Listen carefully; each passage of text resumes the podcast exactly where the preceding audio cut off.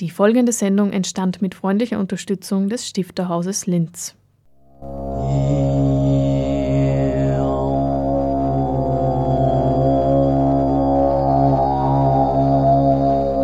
Literatur im Radio.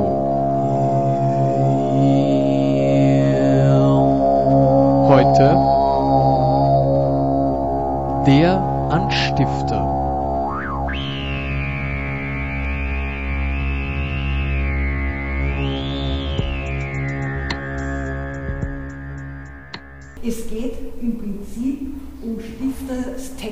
Ein Reservoir des Wissens seiner Zeit. Landschaft ist bei Stifter nicht nur doppelt kodiert, also idyllisch und auch äh, katastrophisch. Denken Sie an die vielen Gewitter und Blitze, die es im Werk von Stifter gibt. Äh, es ist auch immer eine Auseinandersetzung mit den naturwissenschaftlichen Erkenntnissen in der Wahrnehmung und in der Beschreibung von Literatur. Mit dieser Ankündigung einer Ausstellung begrüße ich Sie zum Anstifter, dem auditiven Literaturmagazin des Stifterhauses. Diese Ausstellung über Stifters bildkünstlerische und literarische Landschaftsbilder stellen wir Ihnen im ersten Teil der Sendung vor. Danach hören Sie ein Gespräch mit dem oberösterreichischen Autor Stefan Reuss. Am Mikrofon Hannelore Leindecker.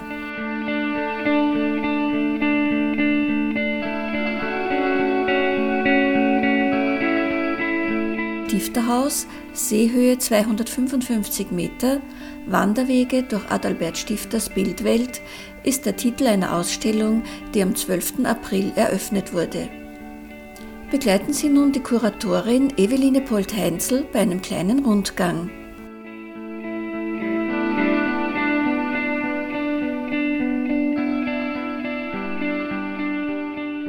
Wir haben sechs Wanderwege angelegt und in diesen sechs Wanderwegen können Sie verschiedene Aspekte von Stifters Bezug zu Landschaft und zu äh, naturwissenschaftlichen Erfassung von Landschaft sehen. Und als Schriftsteller wie als Maler sind es zwei Landschaften, die ihn geprägt haben, die er immer wieder äh, beschreibt und auch gemalt hat. Das ist die Landschaft seiner Kindheit, also Oberplan-Böhmen, und das ist die Landschaft äh, des Voralpenlandes rund um Kremsmünster.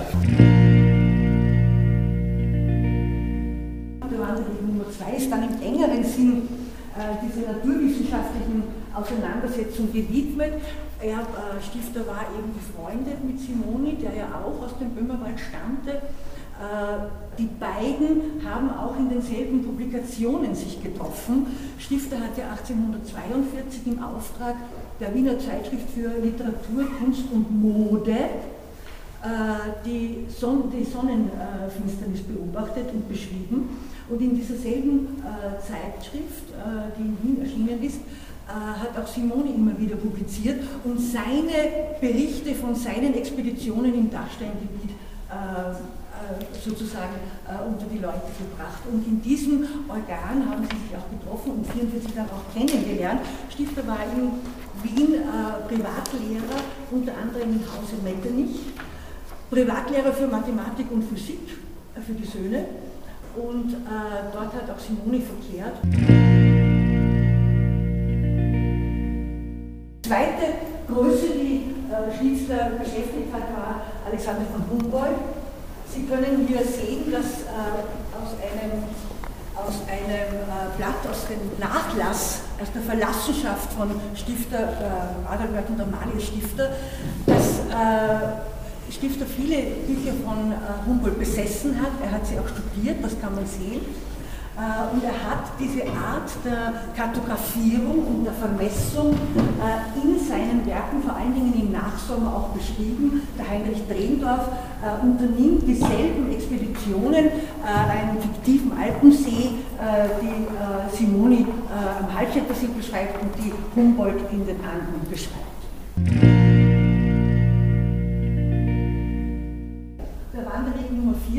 Vorbei an diese zahlreichen Mustergüter, die äh, Stifter in seinem Werk beschreibt. Also wo äh, große äh, äh Landgüter nach rationellen Gesichtspunkten bewirtschaftet werden, um die Lebensbedingungen der Menschen zu verbessern, um die Erträge zu steigern und immer auch um die Landschaft zu verschönern. Äh, auch das hat Stifter ganz unmittelbar aus den zeitgenössischen wissenschaftlichen Diskursen herausgenommen. Genau in dieser Zeit um 1850 blühen aller Orten, also auch in Deutschland, aber auch in Österreich, ganz in der Nähe hier zum Beispiel in, in der Nähe von Wels, äh, in Harting, gab es so eine, äh, eine Landwirtschaftsschule, eine agrarwissenschaftliche Schule, die einüben sollte in neue Methoden der, der Landwirtschaft, der Viehzucht äh, und, des, und des Ackerbaus. Diese Musterbüter haben alle eines gemeinsam. Denken Sie an den Nachsommer oder an Brigitta, äh, an das Landgut von Brigitta und Stefan Murrey. Äh, oder auch äh, in den Nachkommenschaften, also wo ein ganzes Moor trockengelegt wird von äh, dem Roderer. Äh, diese Landgüter haben immer eines gemeinsam. Sie äh, werden nach wissenschaftlichen Methoden äh, eigentlich schon sehr heutigen Methoden der Permakultur und der multifunktionalen Nutzung von verschiedenen äh, Aspekten äh, organisiert und sie sind in der Regel sehr gut nach außen abgesichert. Der Wandelweg Nummer 5 äh, ist einer, der uns sozusagen mit einem Link in die Gegenwart auch schleudert. Äh, er führt uns zu den äh, ungarischen Besitzungen von Brigitta und Stefan Murrei und Sie sehen hier auch einen Link zur aktuellen äh, Situation, also Gastfreundschaft, äh, für wen, wann und wo und unter welchen Bedingungen.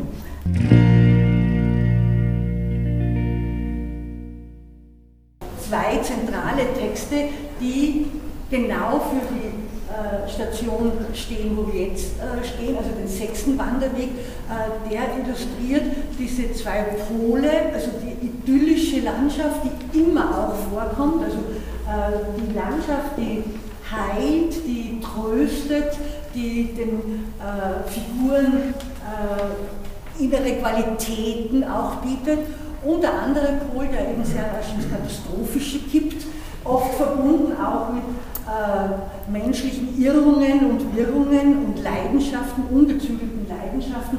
Und äh, in, diese, in diesem Kippen in das Katastrophische sich oft auch selbst wie äh, äh also erzählend die aufgebaute Landschaft wieder auslöscht. Ganz zentral ist das in einem der letzten Texte aus dem äh, Bayerischen Wald. Sie erinnern sich sicher, also zuerst wird über viele, viele Seiten eine Waldlandschaft aufgebaut, aufgebaut, aufgebaut. Dann kommt der große Schneefall und der Schneefall wird immer mehr und löscht eigentlich die Landschaft aus bis zu einer weißen Leinwand. Es geht in dieser Ausstellung einerseits um diesen Wissenspool, äh, der äh, in Stifters Werk vorhanden ist und der bereit steht, herausgelesen zu werden. Und es geht auch ein bisschen gegen diese von ihm selber ja äh, gegen Ende des Lebens aufgebaute, äh, aufgebaute Klischee äh, der, der Idyllik, also die in seinem Werk wirklich äh, eine sehr äh, bedrohte immer wieder auch ist. Das war ein kleiner Rundgang mit der Kuratorin Eveline Polt-Heinzel durch die Ausstellung Stifterhaus Seehöhe 255 Meter Wanderwege durch Adalbert Stifters Bildwelt.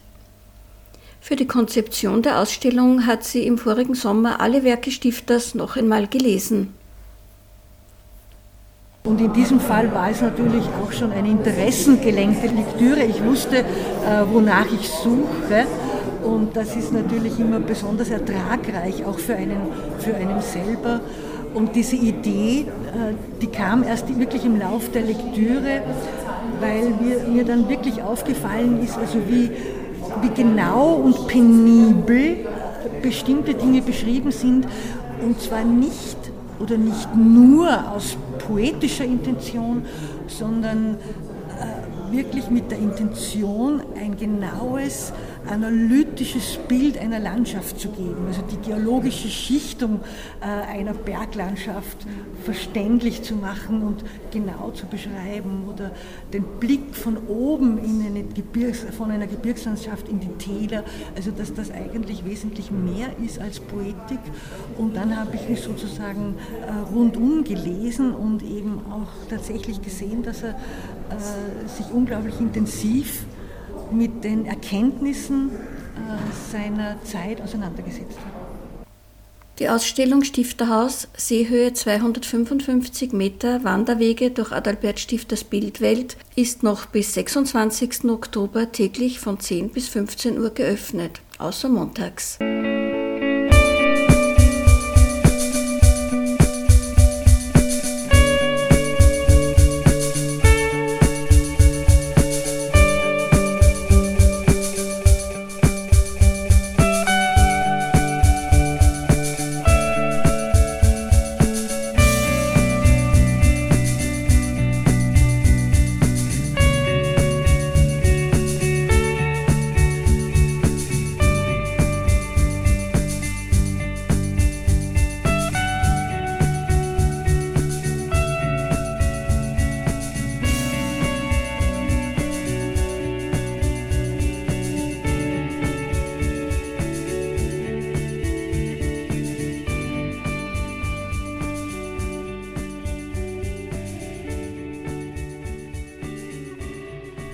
Geplant habe ich meine Reise so, wie gute Reisen geplant werden.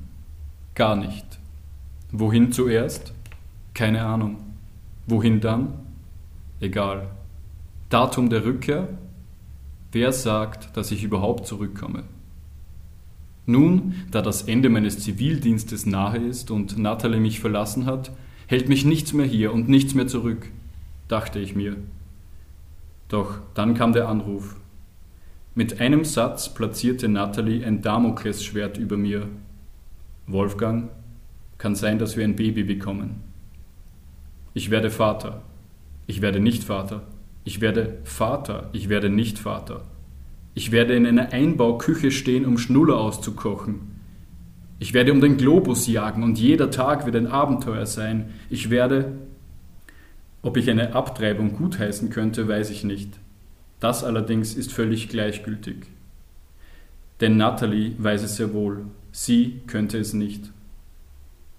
Wenn sie schwanger ist, werde ich Vater, und wenn ich Vater werde, ist der Traum vom Globetrotter geplatzt.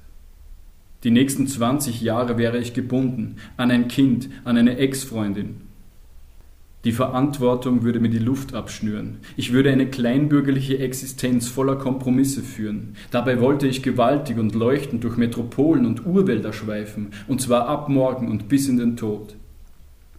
Heute ist mein letzter Tag im Bezirk Seniorenheim Gramding. Ich stehe im Augenblick im Dienstzimmer und zermale mit dem Mörser die Tabletten von Frau Sageda. Das dabei entstehende Pulver werde ich sorgfältig im Mittagessen der alten Dame verrühren. Der Teller mit dem dampfenden braunen Brei steht neben mir auf der Arbeitsfläche. Mein Handy vibriert. Das Display verrät mir, es ist Nathalie.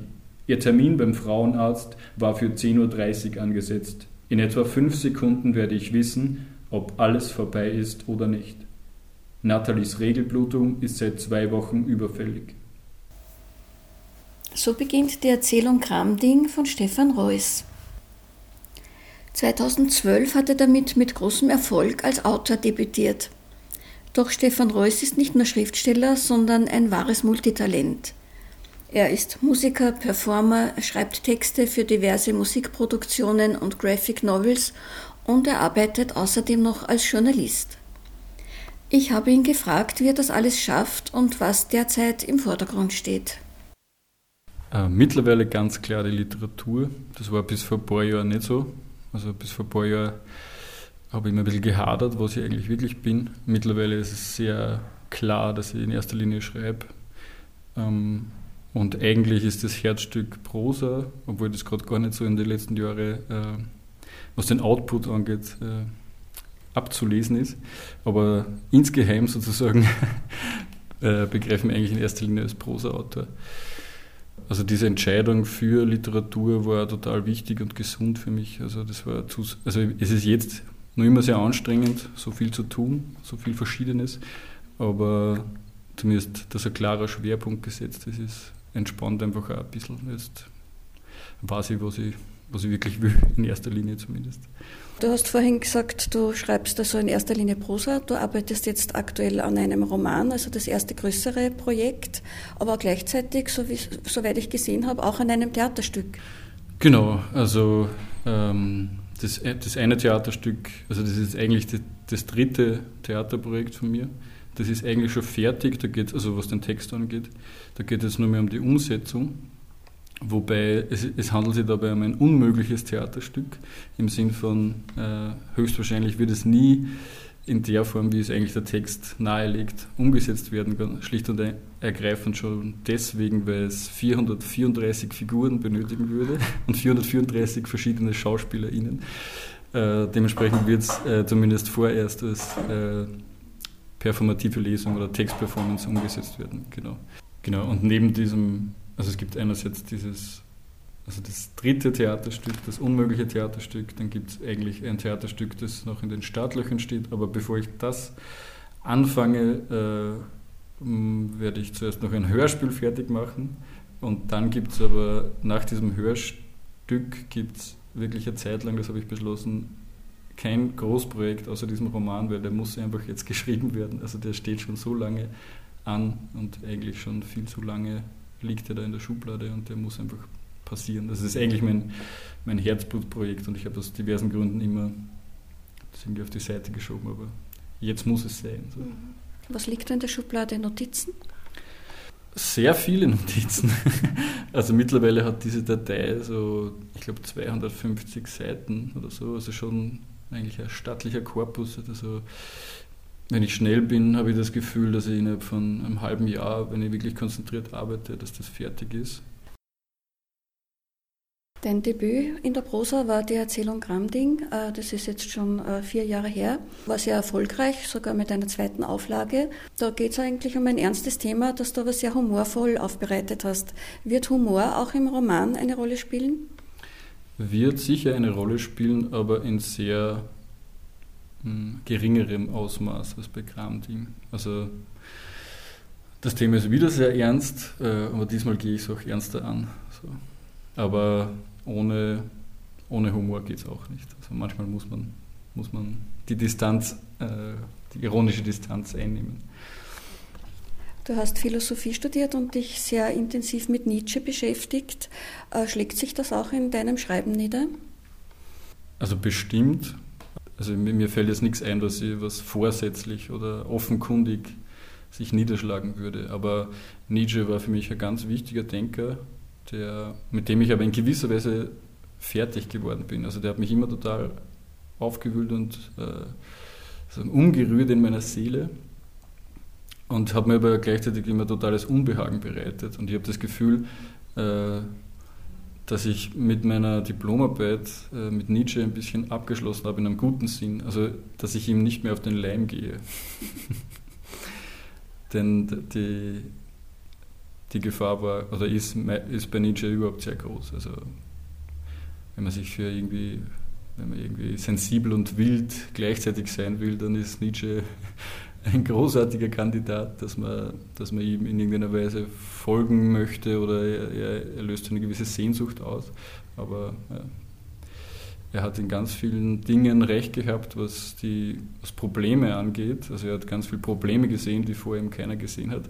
Aber er hat was die Therapie sozusagen zu dieser Diagnose angeht, fast überall komplett daneben gelegen. Du hast die Hörspiele schon angesprochen. Was ist denn das Reizvolle für dich an den Hörspielen? Es ist eine willkommene Abwechslung in der Arbeitsweise. Also immer nur konzipieren, schreiben und das bloße geschriebene Wort zu haben, ist halt, ist halt schön, aber Allein schon deswegen, dass, dass ich allein schon, äh, dass ich ein dass ich sozusagen eine technischere Herangehensweise wählen muss fürs Hörspiel, ist total entspannend. Also, dass man, dass man auch mit Klang arbeitet, mit Field Recordings, mit, äh, mit Schnitt, mit Komposition, mit Musik. Also, das, dieses interdisziplinäre, wenn man so will, multimediale, äh, das tut mir total gut, dass ich nicht nur immer so stur vor dem vor dem leeren Blatt Papier sitze. So. Du hast vor einigen Jahren bei Radio Froh das Infomagazin Frosin äh, betreut. Mittlerweile hast du die Sicherheit äh, des regelmäßigen Einkommens aufgegeben und lebst als freischaffender Künstler. Wie lebt sich's da so? äh, sagen wir so, ähm, ich muss meine Kosten wahnsinnig gering halten, damit es ausgeht einfach. Also Also ich verzichte ganz viel zugunsten meiner Freiheit. Also ich, das ist mir einfach total viel wert, dass ich aufstehen kann, wann ich will, auch wenn es diese Bürde mit sich bringt, selber den Tag also nur autonom zu gestalten und es gibt niemanden, der dir sagt, äh, um 10 Uhr das, um 11 Uhr das. Das ist natürlich auch manchmal, äh, eröffnet es sozusagen die Chance der, des sich treiben lassens und der äh, Nicht-Disziplin, aber auch das lernt man. So. Freiheit vor Sicherheit. Und wo siehst du dich als Künstler in circa zehn Jahren? Hui. äh, das ist nebensächlich. Ich hoffe, dass ich, ähm, dass ich das Gefühl habe, dass ich ganz gut lebe. Ähm, nicht gut im Sinn von materiell, sondern dass ich das Gefühl habe, es, es hat irgendwie Sinn, dass ich da bin. Das ist eigentlich das Wichtigste. Als Künstler, wenn ich, natürlich wäre eine größere Öffentlichkeit schöner, aber das ist sekundär. Also es gibt schon so Ziele, also der Roman muss auf jeden Fall geschrieben werden äh, und es soll nicht der erste und letzte gewesen sein, sondern da sollen andere folgen. Aber was ich genau in zehn Jahren alles mache und äh, wo ich da stehe, also da, da, daran denke ich gar nicht. Also da, da weiß ich auch, äh, ist viel zu unberechenbar. Da kenne ich mich zu gut. Die Mittagslesung steht unter dem Motto Texte einer Generation. Es lesen also vier Autoren und Autorinnen, äh, die zwischen 1980 und 1990 geboren sind. Äh, hast du das Gefühl, dass diese Generation, dass die Texte dieser Generation irgendwo äh, auf einen gemeinsamen Nenner zu bringen sind, formal oder inhaltlich? Pui, das ist schwierig. Also erstens, also ich glaube, dass ich tatsächlich zu große Bildungslücken habe, was, was, die, was, die, was den Literaturbetrieb oder die Texte der KollegInnen angeht, dass ich diese, also ich habe, glaube ich, die Übersicht einfach nicht, um das wirklich beurteilen zu können. Ähm, ich glaube, das Interessante an der Generation ist tatsächlich, man kann es durchaus politisch aufladen, wir sind aufgewachsen, denke ich mir heute, ähm, in ein, eigentlich in einer historischen Ausnahmesituation, habe ich das Gefühl. Also Krieg war schon länger vorbei, wir haben davon nichts mitbekommen. Es war relativ, also was Österreich betrifft, war alles relativ äh, man hat das Gefühl gehabt, okay, es ist ein bisschen gemütlich und natürlich gibt es Xenophobie und hin und her, natürlich gibt es Blödsinn da und dort, aber Krieg war unvorstellbar, richtig äh, systematische Ausgrenzung von Minderheiten war eigentlich unvorstellbar. Es war, es war alles ein bisschen eingerichtet, hat man das Gefühl gehabt. Und jetzt, gerade vor, vor dem Hintergrund der aktuellen Ereignisse der letzten Jahre, denke ich mir eben, wow, also in meiner Kindheit in den, in den 80ern und 90ern war eigentlich unglaublich sicher und hat, sozusagen die Illusion erzeugt, das wäre immer so und es wird jetzt immer so bleiben, aber es zeigt sich gerade, es kann ganz schnell wieder in eine unglaublich beschissene Richtung gehen. Und manchmal, das muss ich wirklich auch sagen, habe ich das Gefühl, wir leben in einer Zeit, wo mich irgendwann vielleicht äh, meine Kinder und Enkelkinder fragen werden, was hast du getan, so wie wir äh, die Großeltern und teilweise vielleicht noch die Eltern fragen, wo warst du eigentlich, was war, hat das niemand kommen sehen und so weiter und so fort. Ähm, und tatsächlich ist es mittlerweile schon so weit, dass ich mir denke, vielleicht ist das gar nicht so, natürlich ist es anders gelagert, aber vielleicht ist es nicht so verkehrt, das schon zu vergleichen. Wer weiß, wie das ist in, im historischen Rückblick, aber es ist wirklich grauenhaft im Augenblick. Stefan Reuss, geboren 1983 in Linz, ist Autor von Prosa, Dramen, Hörspielen, Lyrik und Graphic Novels sowie Texter bei musikalischen Projekten. Im Leipziger Hörspielsommer 2015 wurde er für das beste Klangbild ausgezeichnet und beim Literaturwettbewerb der Akademie Graz erhielt er 2013 den ersten Preis. Am 19. Mai können Sie Stefan Reuss bei der Mittagslesung im Stifterhaus von 12.30 Uhr bis 13 Uhr live lesen, hören und sehen.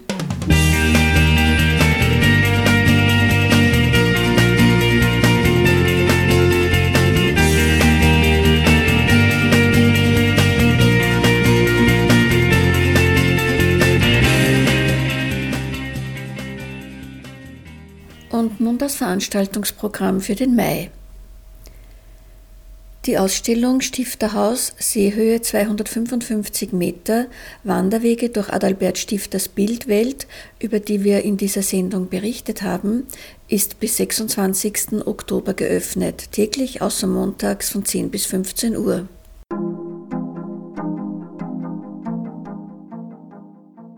Weiterhin gibt es noch die Ausstellung im Literaturcafé Next Comic. Tommy Musturi präsentiert Originale seines vielfältigen Schaffens. Auch diese Ausstellung ist bis 26. Oktober täglich außer montags von 10 bis 15 Uhr zugänglich.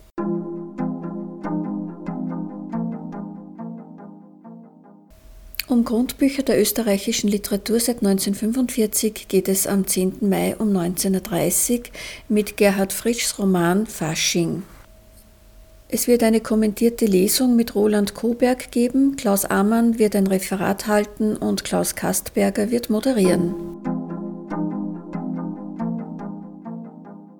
Die Literaturzeitschrift Podium präsentiert am 12. Mai um 19.30 Uhr das Podiumporträt 85 von Christoph Janatsch und das Podiumporträt 86 von Bernhard Witter. Die Autoren werden lesen. Am Internationalen Museumstag 2016 am 17. Mai hält Klaus Amann einen Vortrag mit dem Titel Das Schreiben ist halt das Einzige, was ich habe. Christine Lavand, Werkausgabe und Orte der Erinnerung. Anschließend wird es ein Gespräch mit Bernhard Judex geben. Zum Mittag bei Stifter heißt es wieder am 19. Mai von 12.30 Uhr bis 13 Uhr, diesmal mit Stefan Reuss. Anschließend wird eine Kürbiscremesuppe serviert. Der oberösterreichische Pen Club gedenkt am 19. Mai um 19.30 Uhr der Autorin Traude Maria Seidelmann. Brigitte Baldinger liest Texte der Autorin und moderieren wird die Veranstaltung Peter Kraft. Zwischen Worten bzw. Orten, Flucht, Vertreibung, Migration ist der Titel einer Reihe, die am 23. Mai wieder auf dem Programm steht Katharina Winkler präsentiert ihren Roman Blauschmuck, erschienen im Surkamp Verlag Berlin. Anton Tuswaldner wird eine Einführung halten. Die Sargbauer ist der Titel eines Romans von Ernestine Leutgeb, die am 24. Mai daraus lesen wird. Ebenfalls zu Gast ist Sabine Scholl mit ihrem Roman Die Füchsin spricht. Johanna Oettel und Christa Gürtler werden jeweils die Einführung halten.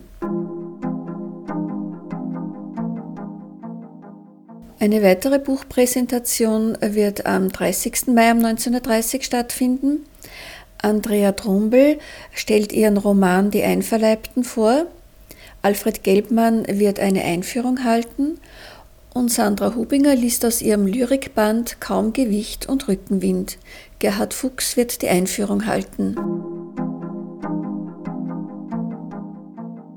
Die Reihe zwischen Worten bzw. Orten, Flucht, Vertreibung, Migration wird ein zweites Mal stattfinden, diesmal am 31. Mai um 19.30 Uhr. Es lesen Ina Ricarda Kolk-Tut, Meier Rinderer und Thomas Wallerberger. Wladimir Wertlieb wird moderieren. Auf der Homepage des Stifterhauses können Sie sich über die einzelnen Veranstaltungen noch genauer informieren www.stifterhaus.at. Die heutige Sendung äh, wird morgen um 8 Uhr wiederholt und Sie können sie auch jederzeit nachhören oder downloaden www.fo.at/kultur. Natürlich informieren wir Sie auch im Juni wieder über die Veranstaltungen des Stifterhauses. Dieses Mal ist es der 1. Juni um 17.30 Uhr. Bis dahin verabschiedet sich Hannelore Leindecker und sagt Danke fürs Zuhören.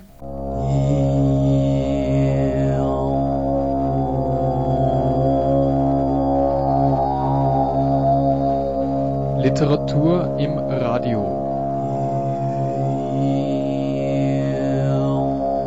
Heute